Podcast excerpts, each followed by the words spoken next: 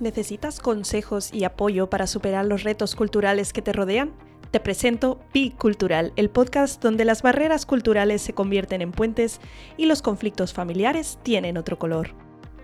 Hola, bienvenidos, bienvenidas de nuevo después de un par de meses sin escuchar de Bicultural. Estoy preparando la nueva temporada para vosotros sobre los matrimonios multiculturales. Y hoy te traigo un preliminar, dos episodios que he grabado junto con Mónica y Gabriela de Vidas Biculturales, que trata sobre la comunicación en la familia multilingüe. Espero que te guste. Bueno, hoy hacemos un podcast diferente al que siempre hemos hecho, ya que lo estamos haciendo en colaboración junto a Prisca Howard, creadora del podcast Bicultural, quien habla sobre temas de cultura y familia. Sí, pues nos hemos unido aquí las, los dos podcasts porque, bueno, nos gustan más o menos los mismos temas de cultura, familia, eh, la familia bicultural, las tres tenemos parejas biculturales, tenemos hijos que se están criando en un país diferente al, de uno de los dos eh, pertenecientes a la pareja. Y pues sí, eh, nos, va a encantar hablar con vosotros sobre la comunicación en la familia multilingüe, eh, sus ventajas, sus particularidades, sus retos. Y pues espero que sea de mucha ayuda para todos. Así es, y bueno, entonces para entrar en materia, hoy vamos a hablar de dos temas muy importantes y grandes. El primero, que va a ser la primera parte de este episodio, va a ser la comunicación en pareja bicultural. Vamos a intentar eh, contarles a partir de la experiencia y a partir de lo que hemos aprendido en estos años de gran aprendizaje. Y también eh, la parte de la comunicación cuando tenemos los hijos biculturales. Vamos a entrar un poquito en ese tema también a hablar un poco sobre ello. Pero bueno. Bueno, entonces empezamos con la primera parte, eh, partiendo de la base de que las tres eh, somos tres mujeres que estamos en, eh, en, los en los 30, un poco más, sobre todo yo. Entre 34 y 38, vamos a decir. Exacto, es eso. que yo ya voy, yo ya voy llegando a los 40. Eh, que vivimos una niñez, entonces una niñez y una adolescencia en una familia heteronormada eh, con patrones de comportamiento psicológicos y sociológicos de los años 90 y comienzos de los 2000. Pero entonces, para entrar en materia y saber un poco de dónde venimos y de dónde nos llegan también nuestras reflexiones, pues vamos a hablar de cómo fue nuestra infancia y sobre todo el ejemplo que vimos en casa de la comunicación en pareja. O sea, porque ustedes saben, empezamos, o sea, si empieza como la vida de cada uno de nosotros, nosotros vemos algo en casa, lo repetimos o no. O no, o decimos, esto yo no lo quiero volver a repetir nunca en mi vida. sí. Dale, Prisca. Vale, pues eh, a ver, mm, comenzando lo que dices, ¿no? De de qué base parto, pues mi familia es cristiana evangélica o protestante, como le quieras llamar. Entonces, obviamente, pues eso influye mucho en, el, estilo, en el estilo de vida, en la comunicación, en todo, ¿no? Y como tú dices, ¿no? La, comunicación, em, pues no siempre vas a copiar todo, ¿no? Porque aunque yo he visto como, pues al fin de cuentas lo han hecho bien, ¿no? Porque llevan ya eh, casi 42 años de casados, algo, algo bien habrán hecho, ¿no? Sí. y, obviamente pues no todo perfecto, pero eh, lo que sí he visto siempre es que en la comunicación si ha habido errores, si ha habido faltas, si ha habido a lo mejor eh, una, eh, se han alzado de voz o lo que sea, siempre ha habido como el momento de pedirse perdón, ¿no? Y eso es lo que a mí más me ha impactado y creo que es lo que yo tomaría para mí. Y luego otra cosa que siempre decía mi madre, que no hay conflictos malos. lo malo puede ser la resolución de ese conflicto, ¿no? Entonces, puedes resolverlo bien o puedes resolverlo mal. Entonces, pues yo creo que parto un poco de esa base, ¿no? De, mi objetivo es intentar resolver las cosas bien y no tomar el conflicto como algo malo. Y si uno se equivoca, pues siempre queda el perdón, ¿no? El pedir perdón y el perdonar. Sí, maravilloso. Que, el reconocer. Qué hermosura. No, en serio que sí, no, me encanta, me encanta que no hay conflicto malo, es cierto. Mm. Pero bueno, eso, eso lo, lo, lo, hablaremos después. Bueno, yo les cuento un poquito de mi lado. Em, mis padres también, o sea, no, eh, ellos son muy conservadores, eh, venimos de una familia católica, extra conservadora, sobre todo del lado de mi papá. Em, y pues bueno, lo que yo vi en casa fue, yo nunca vi conflictos eh, entre mis padres.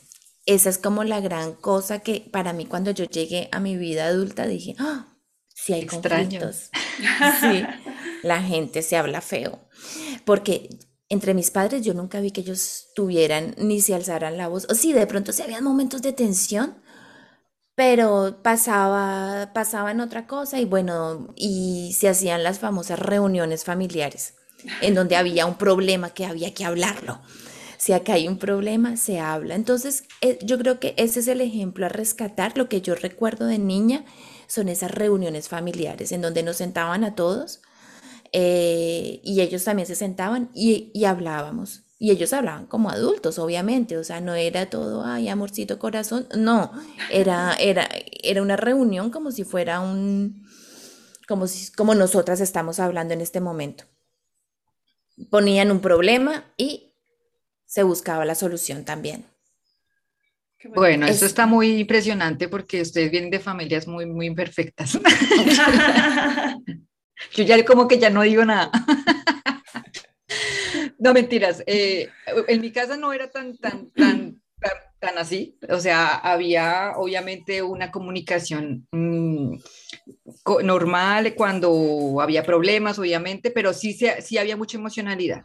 Sí había mucha emocionalidad, entonces yo siempre fui muy consciente que la emoción contaba mucho y que, bueno, ahorita vamos, adelante vamos a hablar de eso, de la importancia de las emociones y no, no callarlas, pero, em, pero sí, lo que ustedes dicen, el conflicto, sí, sí, yo sí, yo sí lo viví mucho, lo vi, lo, yo creí que era normal, de hecho, y hoy en día lo que hago eh, justamente, y es uno de mis problemas, porque pues como todo siempre se convierte un poco en problema en la edad adulta, es que mm, trato de no tener conflicto porque huyo de él, ya que lo viví mucho cuando era joven y niña. Entonces, eh, y eso tampoco está bien, porque justamente como ustedes dicen, el conflicto es necesario, los conflictos son, son importantes para poder tener herramientas en la edad adulta porque el conflicto es lo que diariamente vivimos en la vida, no solamente en la pareja, en la familia, sino en la vida, en salir a un bus, en salir al trabajo. Hay conflicto porque no todos pensamos igual ni vemos las cosas igual.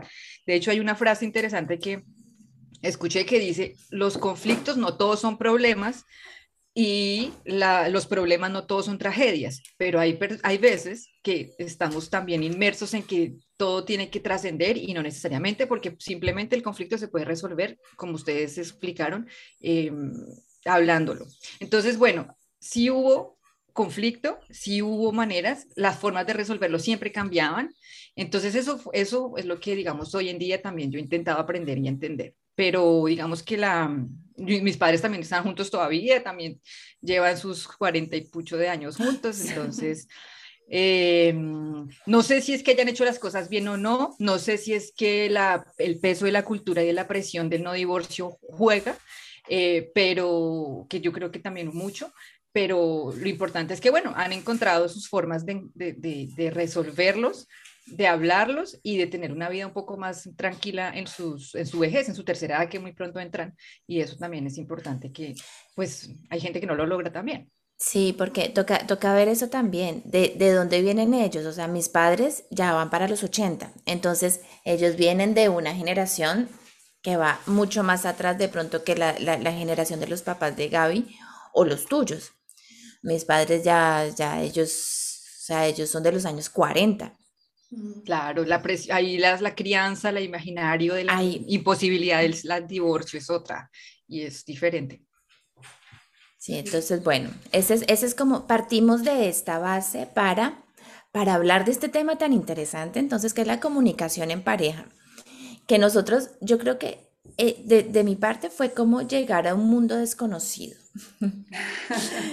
claro, porque yo estudié derecho y, y yo creo una de las partes que, más me gustaba de esta, de esta carrera, pues es esta resolución de conflictos, ¿no? Porque sí veía conflictos en otros, en otros aspectos de mi vida, con mis hermanos también, y habían muchas cosas, porque yo no vi conflicto entre mis padres, pero sí los conflictos entre hermanos y entre mm, todo el resto, sí, ahí sí estaban. Los conflictos de familia que son bien interesantes. Y entonces, bueno, de ahí, de, ahí viene todo este, este querer resolver conflictos. Y cuando llegué a la pareja, entonces ahí llegó la gran, la gran pregunta. Es, ¿cómo me comunico con mi pareja? A ver, ustedes, ¿qué, qué, nos podrían, ustedes así, desde un punto de vista así como global, ustedes cómo tienen esta comunicación sabiendo que son parejas, que somos parejas biculturales? Para los que no conocen a Prisca, entonces tú puedes decir de dónde viene tu pareja y en qué idioma hablan y bueno. Sí, bueno, a ver, pues yo vengo de padres americanos de Estados Unidos, em, pero yo nací y crecí en España. Entonces yo ya tengo una mezcla de comunicación. La española a lo mejor es un poco más agresiva. Eh, en Estados Unidos, pues em, mis padres son del sur, entonces una, es como más suave, aunque el carácter de mi madre es fuerte Así que ella se, adaptó muy bien a España, le, vino bien la cultura española. Y, em, mi esposo es de México. Em, entonces, eh, yo creo que en nuestro caso, muchas veces yo he pensado que no nos entendemos por el idioma, aunque sea el mismo, pero él, él habla pues mexicano, español mexicano y yo castellano. Eh, pero igual tú creciste, es que lo interesante ahí es que tu emoción, tú creciste, tus emociones crecieron en inglés, tú no creciste en español, o sea, tú te, cuando llorabas, cuando tenías problemas, te expresabas era en inglés, entonces ahora tú te expresas con tu esposo en español, ¿no? Sí, aunque un poco de los dos, ¿eh? Yo, em, aunque en mi familia se hablaba siempre en inglés y yo veía a mis padres comunicarse siempre en inglés, sea conflicto, sea normal, era siempre inglés, pero es verdad que, que no he tenido problema en ese sentido de, de, expresar mis sentimientos en español. De hecho, pienso que se me da mejor porque es el idioma que hablo más. Entonces, aunque mi, mi, lengua materna, digamos, sería el inglés, pero como uso más el español siempre desde chiquitita, estudié en español todo, em, veo que fluyo más, ¿no? Eh, a menos que esté como en un contexto donde todo es inglés y después de un unos días ya fluyo, ¿no? Pero en principio el español sería como mi primer idioma, entre comillas.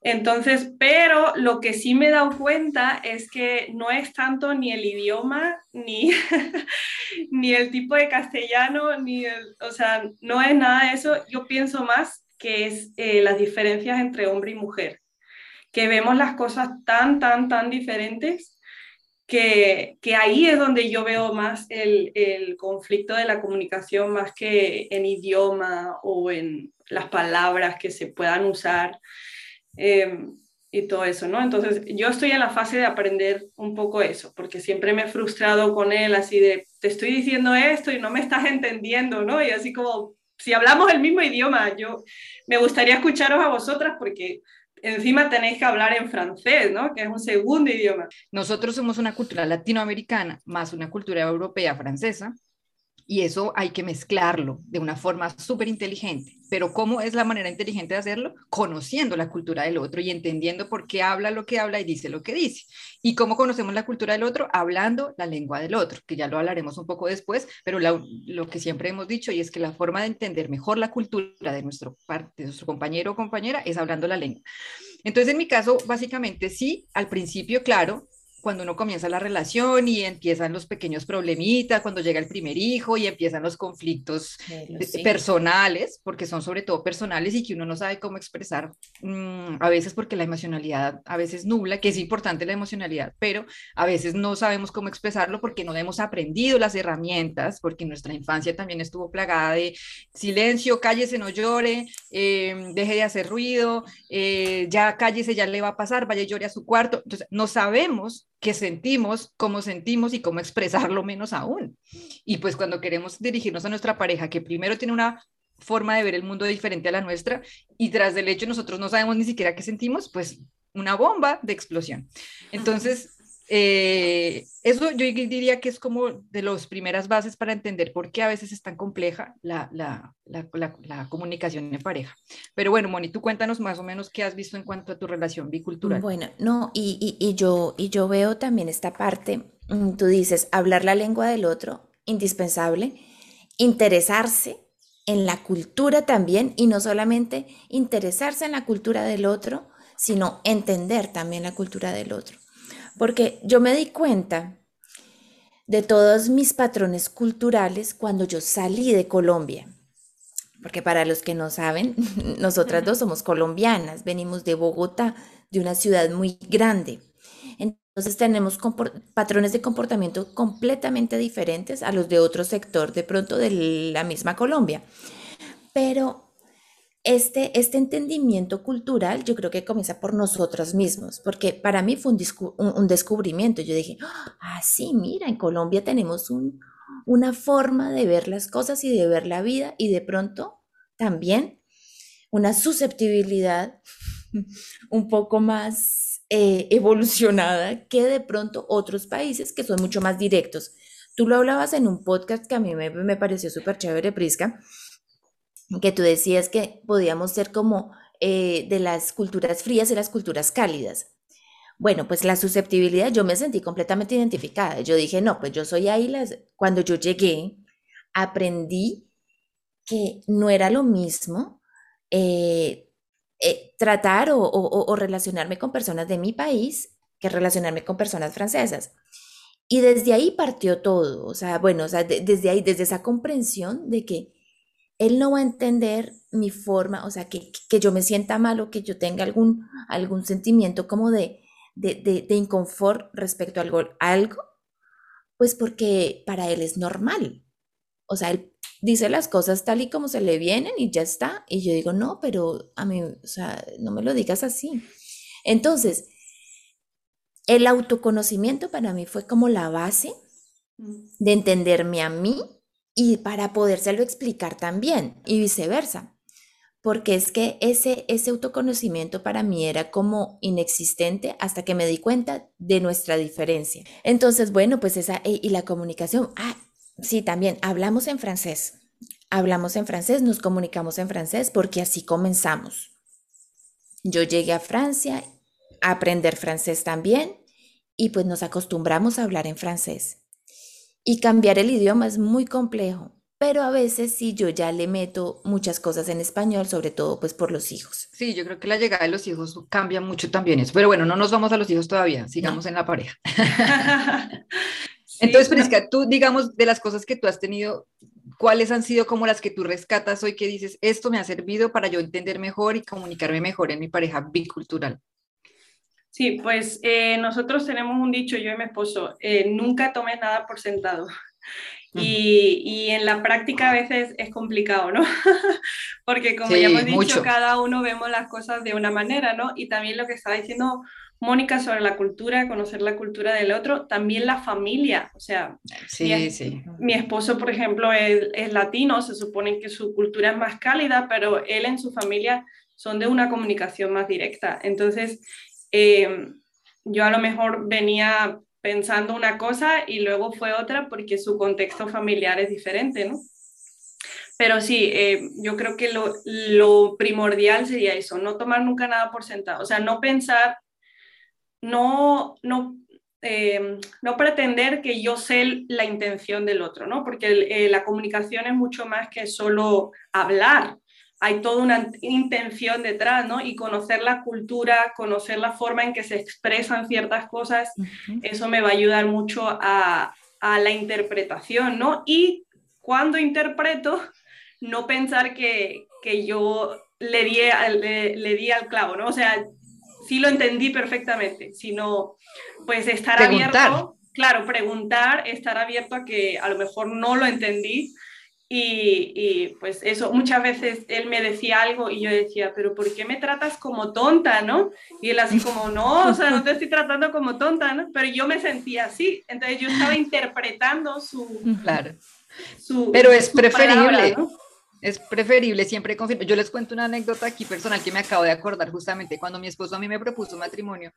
Eh, estábamos allá por allá en un viaje de vacaciones y él me dijo, Em, pues se, arrodilló e hizo la pantomima chistosita que tenemos de costumbre. y, eh, y, me puso, y bueno, y me dijo en español, me lo dijo. Ay, qué bonito. ¿quieres casarte conmigo? Y yo dije, este señor, ¿será que sabe lo que está pensando, lo que está proponiendo? Pues yo, yo como que no lo creía y yo le dije, necesito que me lo digas en francés porque no estoy segura que tú sepas lo que tú estás diciendo. Por, porque imagínate que él hubiera, o sea, porque eso puede pasar, que hay gente que dice cosas que vio en una película y en el fondo que está creyendo, porque en ese momento además él no hablaba muy bien español, que tal vez estuviera creyendo que decía te amo mucho y yo ahí sí, sí, te caso, me caso.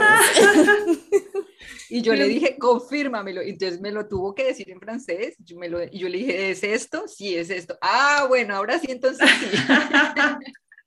porque uno no puede asumir todo el tiempo. Es súper clave, sobre todo en culturas diferentes. Sí. es que todo tiene una interpretación, bueno, no todo, pero una gran cantidad de cosas eh, pasan por una interpretación cultural que nosotros no conocemos completamente, lo que tú decías. Sí, no sé si estaríais de acuerdo conmigo, pero yo pienso que en cierto sentido al tener una pareja bicultural te ayuda mucho o sea, al final es una ventaja porque ya partes de esa premisa de que no te vas a entender bien. Y cuando eres de la misma cultura, a lo mejor tú piensas, ay, no, como somos de la misma cultura, pues nos vamos a entender estupendo. Y al final, no, porque somos muy diferentes, ¿no? Entonces, eh, sí. en cierto sentido es una ventaja saber que no te vas a entender. Sí, porque eso, eh eso hace generar curiosidad de buscar, de investigar, de cosas que a veces las parejas monoculturales no hacen porque asumen que ya no me quiere, no me entiende. Así es. No, y es esta conciencia de la diferencia. Eh, yo, vuelvo a lo que, a lo que decía antes, pero, pero sí es, es tan indispensable, o sea, que en todo el tipo de, de parejas, ya fueran monoculturales o biculturales o multiculturales, de tener presente ese, ese, esa premisa, ¿no? Somos diferentes por, por todos los motivos, o sea, cultural, hombre y mujer, o, bueno, lo que sea, pero sí tener en cuenta que esa diferencia es la que nos engrandece también para muchas cosas, pero si la sabemos llevar también, porque es que si vemos en la diferencia conflicto, pues eso es lo que nos ha lo, lo, lo, que ha hecho tantas cosas desastrosas en este mundo, ¿no? O sea, tú eres diferente, entonces, claro que hay conflicto, entonces no hay necesidad. Porque yo vuelvo a lo que decían tus padres, no hay conflictos malos. Son las lo que decía tu mamá. La resolución es la que puede ser buena o mala, sí. Sí, total. Por supuesto. Ahí, ahí yo diría como de las cosas que han servido mucho en, el tema de la comunicación que estamos hablando, las herramientas que hay que desarrollar, eh, las habilidades, porque es que hay algo que es interesante y es que hay gente con talento y hay gente que desarrolla habilidades. Así como hay gente que nace tocando piano a los cinco años, pues que tiene un talento. Hay gente que no, como a otros, que nos toca tomar muchas clases para poder aprender. Hay gente que tiene talentos para las relaciones sociales, hay gente que no. En su gran mayoría, no todos tenemos talento para, para poder tener relaciones sociales armoniosas y, relaciones de pareja que implican muchas cosas que pues hemos, estamos hablando. Pero sobre todo, esas habilidades, lo que quiero decir es que se desarrollan, se trabajan.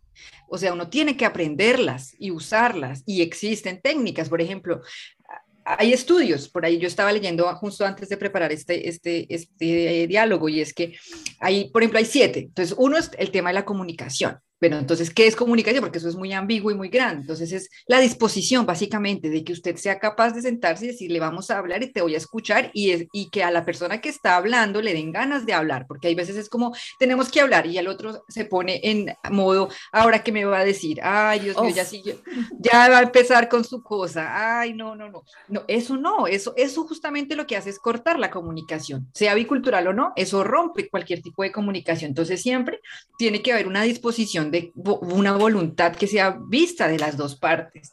Otra cosa súper importante es, uno conoce a la pareja, uno dice, no, pues obvio, pues yo me casé con él, sí, pero es que nosotros cambiamos, evolucionamos cada año, cada mes, cada segundo. ¿Qué, ¿A qué le teme su pareja? ¿Qué le preocupa a su pareja? ¿Cómo piensa que está la relación en este momento? Pero lo mejor del caso, usted sabe qué le teme, a qué le teme usted, qué le preocupa, cómo ve la relación y el otro sabe lo que usted piensa en general, uno asume lo que tú decías, Prisca. O sea, asumimos que él tiene que saber porque pues es que me conoce porque es mi esposo y dormimos los dos. Pero es que resulta que uno se pasa el conocimiento por osmosis por la almohada. Entonces esa es la importancia de saber uno qué es lo que quiere, qué siente, qué le teme, qué le preocupa, qué piensa de la relación, porque si no tenemos ese autoconocimiento, tampoco va a ser posible conocer al otro. Bueno, Sí, claramente. Y, y Prisca, yo, yo, yo, estoy un poco curiosa también de tu, de tu parte. ¿Cómo ha sido esa, esa, esa comunicación también familiar eh, respecto, o sea, porque tú decías que la familia de tu esposo son mucho más directos y hubiéramos podido pensar que, eh, que es al contrario, que sería tu familia la que es más directa, pues porque en, Estados Unidos no es que sea, no es que sean completamente, no es una cultura completamente fría tampoco, al contrario, yo creo yo. Pero, pero eso, ¿tú, tú sí pensabas esta, esta parte así cultural que iba a ser tan diferente?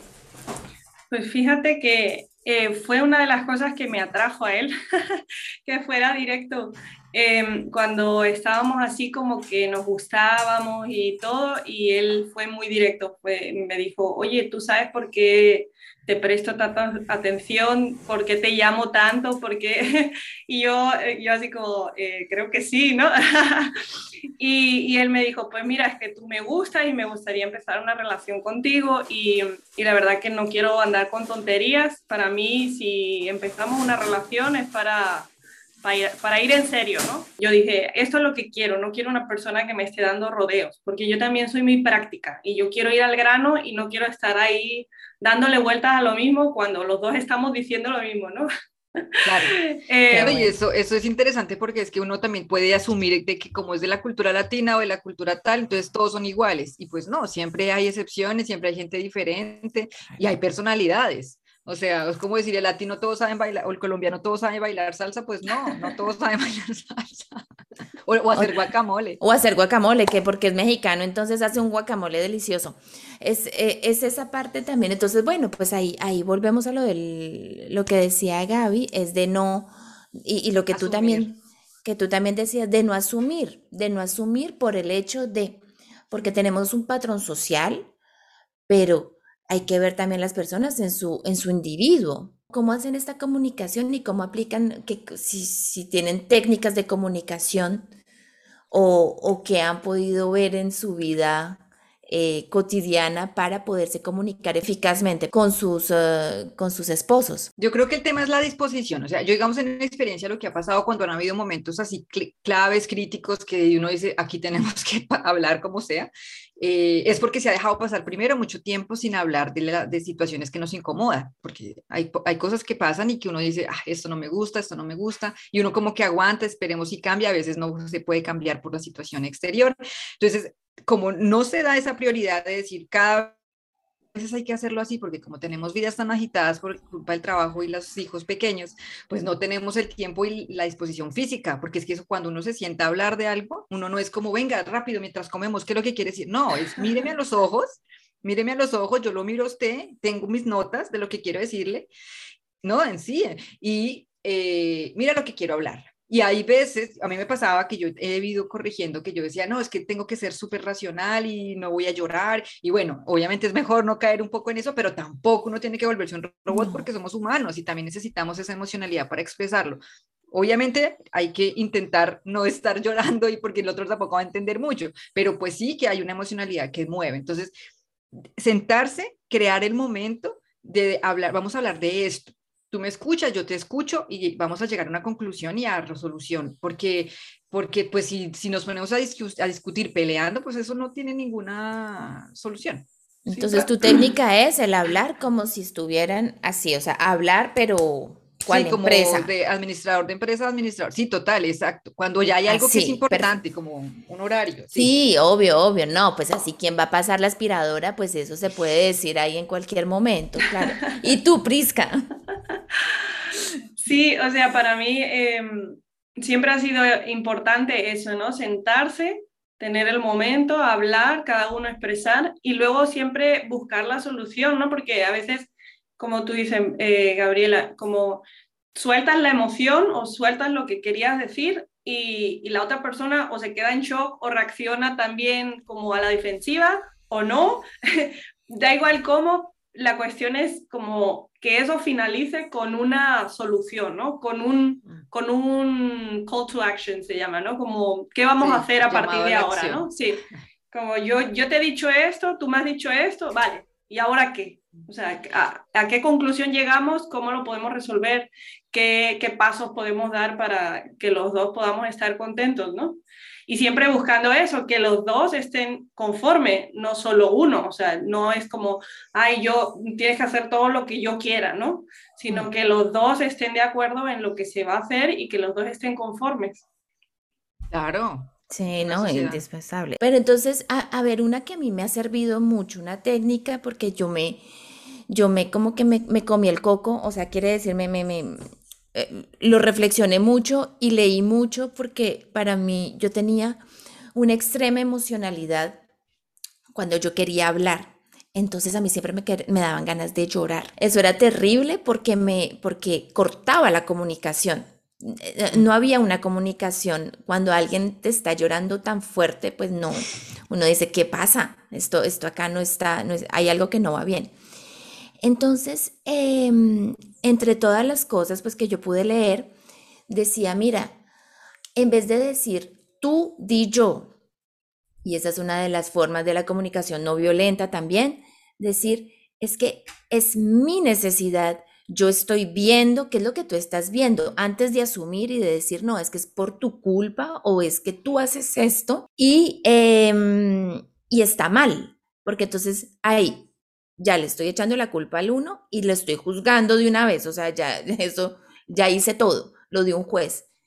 Si yo digo, si yo hablo primero de mis necesidades, y fue así que yo comencé entonces a aplicar esta técnica, yo primero empecé a hablar de mí, y de lo que yo sentía en ese momento.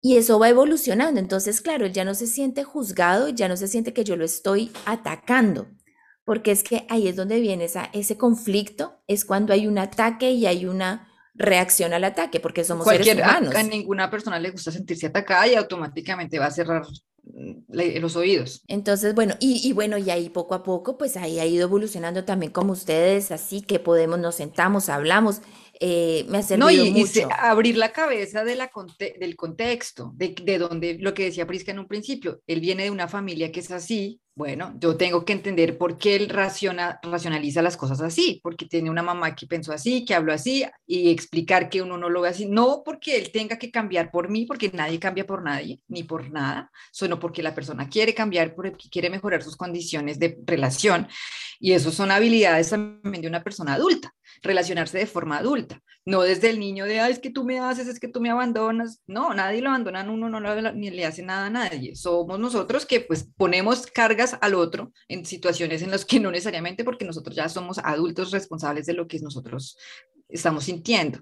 Que claro, que hay responsabilidad afectiva, que el otro tiene que pensar con empatía hacia el otro, ¿sí? Lo que tú decías, hay culturas que son más frías y entonces hay una, para nuestro concepto, una falta de empatía y que yo considero que sí es importante que una persona que se case con una persona que tiene eh, una forma de relacionarse diferente al mundo, sí tiene que adaptar un poco su forma de comunicar. No es como, yo soy así, usted me conoció así, esta es mi cultura. Pues no, entonces no hubieras, eso tiene que mejorarse, eso tiene que trabajarse mutuamente. Y así uno mismo también decir, bueno, él entiende las cosas de forma directa, pues yo no me pongo con rodeos, como dice Prisca. Yo le digo lo que siento.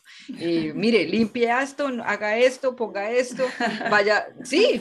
Y yo siento que, yo, yo siento que tú estás pensando tal, ah, estoy equivocada, listo, estoy equivocada porque yo lo pensé, pero si no es así, pues dígame cómo es. Es más o menos. Bueno, Prisca, según tu experiencia, ¿tú qué consejos le podrías dar a estas personas que están empezando una pareja bicultural o que, o que ya están inmersas dentro de una pareja bicultural y, y están cuestionándose muchísimo y pensando de pronto, yo no sé si a ustedes les pasó, pero pues de Mm, en mi caso sí, yo, yo me cuestioné mucho, yo dije, ¿será que sí? ¿Será que la embarré?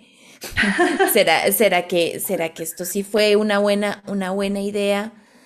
Porque cuando llegan los conflictos es donde uno, donde las diferencias pues se, se, se agrandan, ¿no? Entonces, ¿tú qué, qué, qué, qué consejos les podrías dar? Pues todo matrimonio tiene su trabajo, sea bicultural o no, eh, al final todo el mundo va a tener que trabajar, todo el mundo va a tener que ceder, todo el mundo entra, debe entrar con la mentalidad de aprender. Y en mi opinión, tener un matrimonio bicultural es súper enriquecedor. Y, luego si hay otra lengua, eh, dentro de, ese, de, ese, de esa relación es súper enriquecedor también. Claro que sí, que trae sus retos, claro que sí, que va a traer su trabajo, pero, pero a mí me parece un beneficio más que un, un, un impedimento, ¿no? Em, a lo mejor sí te, te, estás planteando así como, ay, esto va a ser imposible, pero realmente yo creo que depende de la actitud de los dos, si los dos están dispuestos a trabajarlo y, y, y seguir adelante. También si uno de los, o sea, si hablan diferentes idiomas, pues aprender el idioma del otro, como decíamos antes, es muy, muy importante porque eso, pues hay como toda una carga emocional detrás del idioma, ¿no? Y, sí, es una puerta. Es una puerta grandota. Yo siempre también, antes de, de, casarnos, yo visualizaba a una persona que supiera español y francés. Sí. pero, y afortunadamente mi compañero habla fluido español ahora, pero también porque yo le dije, para mí es clave. Sí, y, y, a lo mejor al principio no habla ese idioma, pero está dispuesto a aprenderlo, ¿sabes? Y, y yo pienso que eso es muy, muy importante. Muy, está dispuesto muy. a entender tu cultura, está dispuesto a viajar a ese lugar para entender mejor.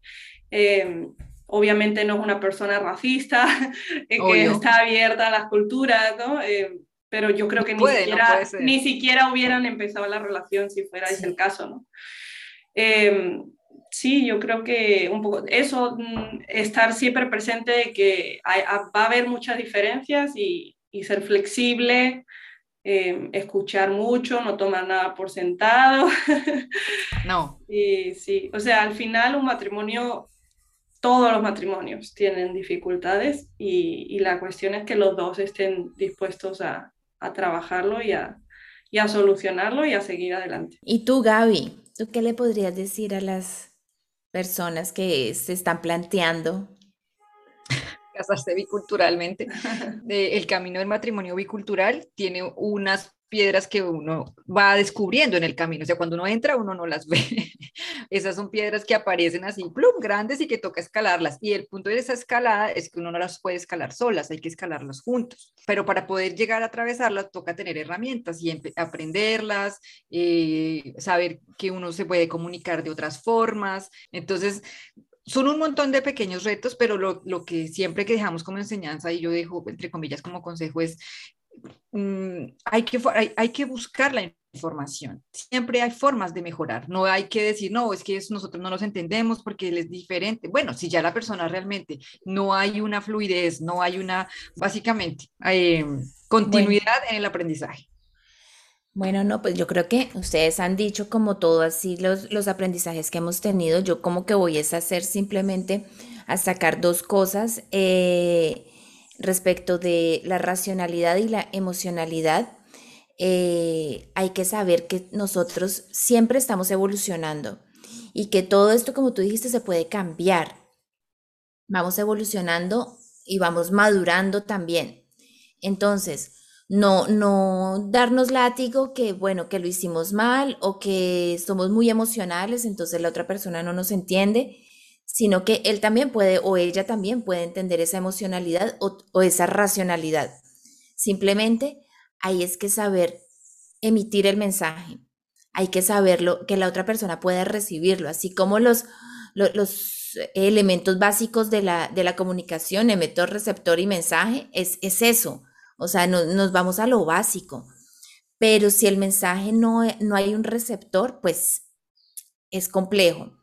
Eso es, lo, e, eso es lo que dificulta las relaciones de pareja monoculturales o biculturales.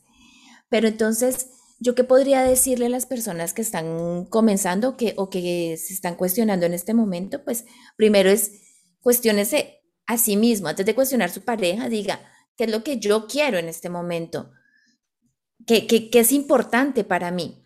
Así, en, en mi caso, para mí era importante también que mi esposo pudiera comunicarse con mi familia entonces, pues ahí viene la historia, pues que tenía que aprender español también, porque es que si no, mis papás no iban a comenzar, o mis hermanos, bueno, una hermana sí, pero pues mis hermanos en general no iban a comenzar a estudiar francés para poderse comunicar con mi esposo, era más fácil para él aprender español. Entonces, y bueno, y tener esa apertura, ¿no? Es, e, es, indispensable porque cuando tenemos personas que son muy, muy cerradas de, de respecto a otras culturas o a otras formas de hacer las cosas, pues se va a dificultar un poco más esta relación bicultural. Va a haber una castración de una de las partes y eso es muy triste, porque nuestra esencia es bicultural, como decía Prisca, nuestra esencia es multilingüe incluso, y si tú tienes que cortar uno para que el otro esté más tranquilo o que fluya, mm, hay una cercenación y en un futuro vamos a arrepentirnos de eso. Sí. Bueno, pues muchísimas gracias. Yo creo que con esto podemos cerrar el capítulo, la primera parte, para pasar a la segunda parte, que es la comunicación cuando llegan estos hijos. Bueno, nos vemos pronto y los dejamos entonces con el próximo episodio próximamente de los Muchas gracias. Sí, gracias. Muchas gracias. chao. chao. ¿Conoces a alguien que le vendría genial escuchar Bicultural? No dudes en pasarle la info, tengo mucho más que compartir con vosotros y estoy segura de que todo lo que escuches aquí te será útil y práctico. No te pierdas el próximo episodio, donde continuaré hablando de este tema. Para recursos, datos curiosos y mucho más, síguenos en Instagram, be.cultural barra baja pd o búscanos en nuestra página web bicultural.wixsite.com barra podcast y cuéntanos si conseguiste el reto y comparte alguna anécdota personal que hayas vivido de este tipo. Un abrazo y hasta la próxima semana. Y recuerda, Pi Cultural.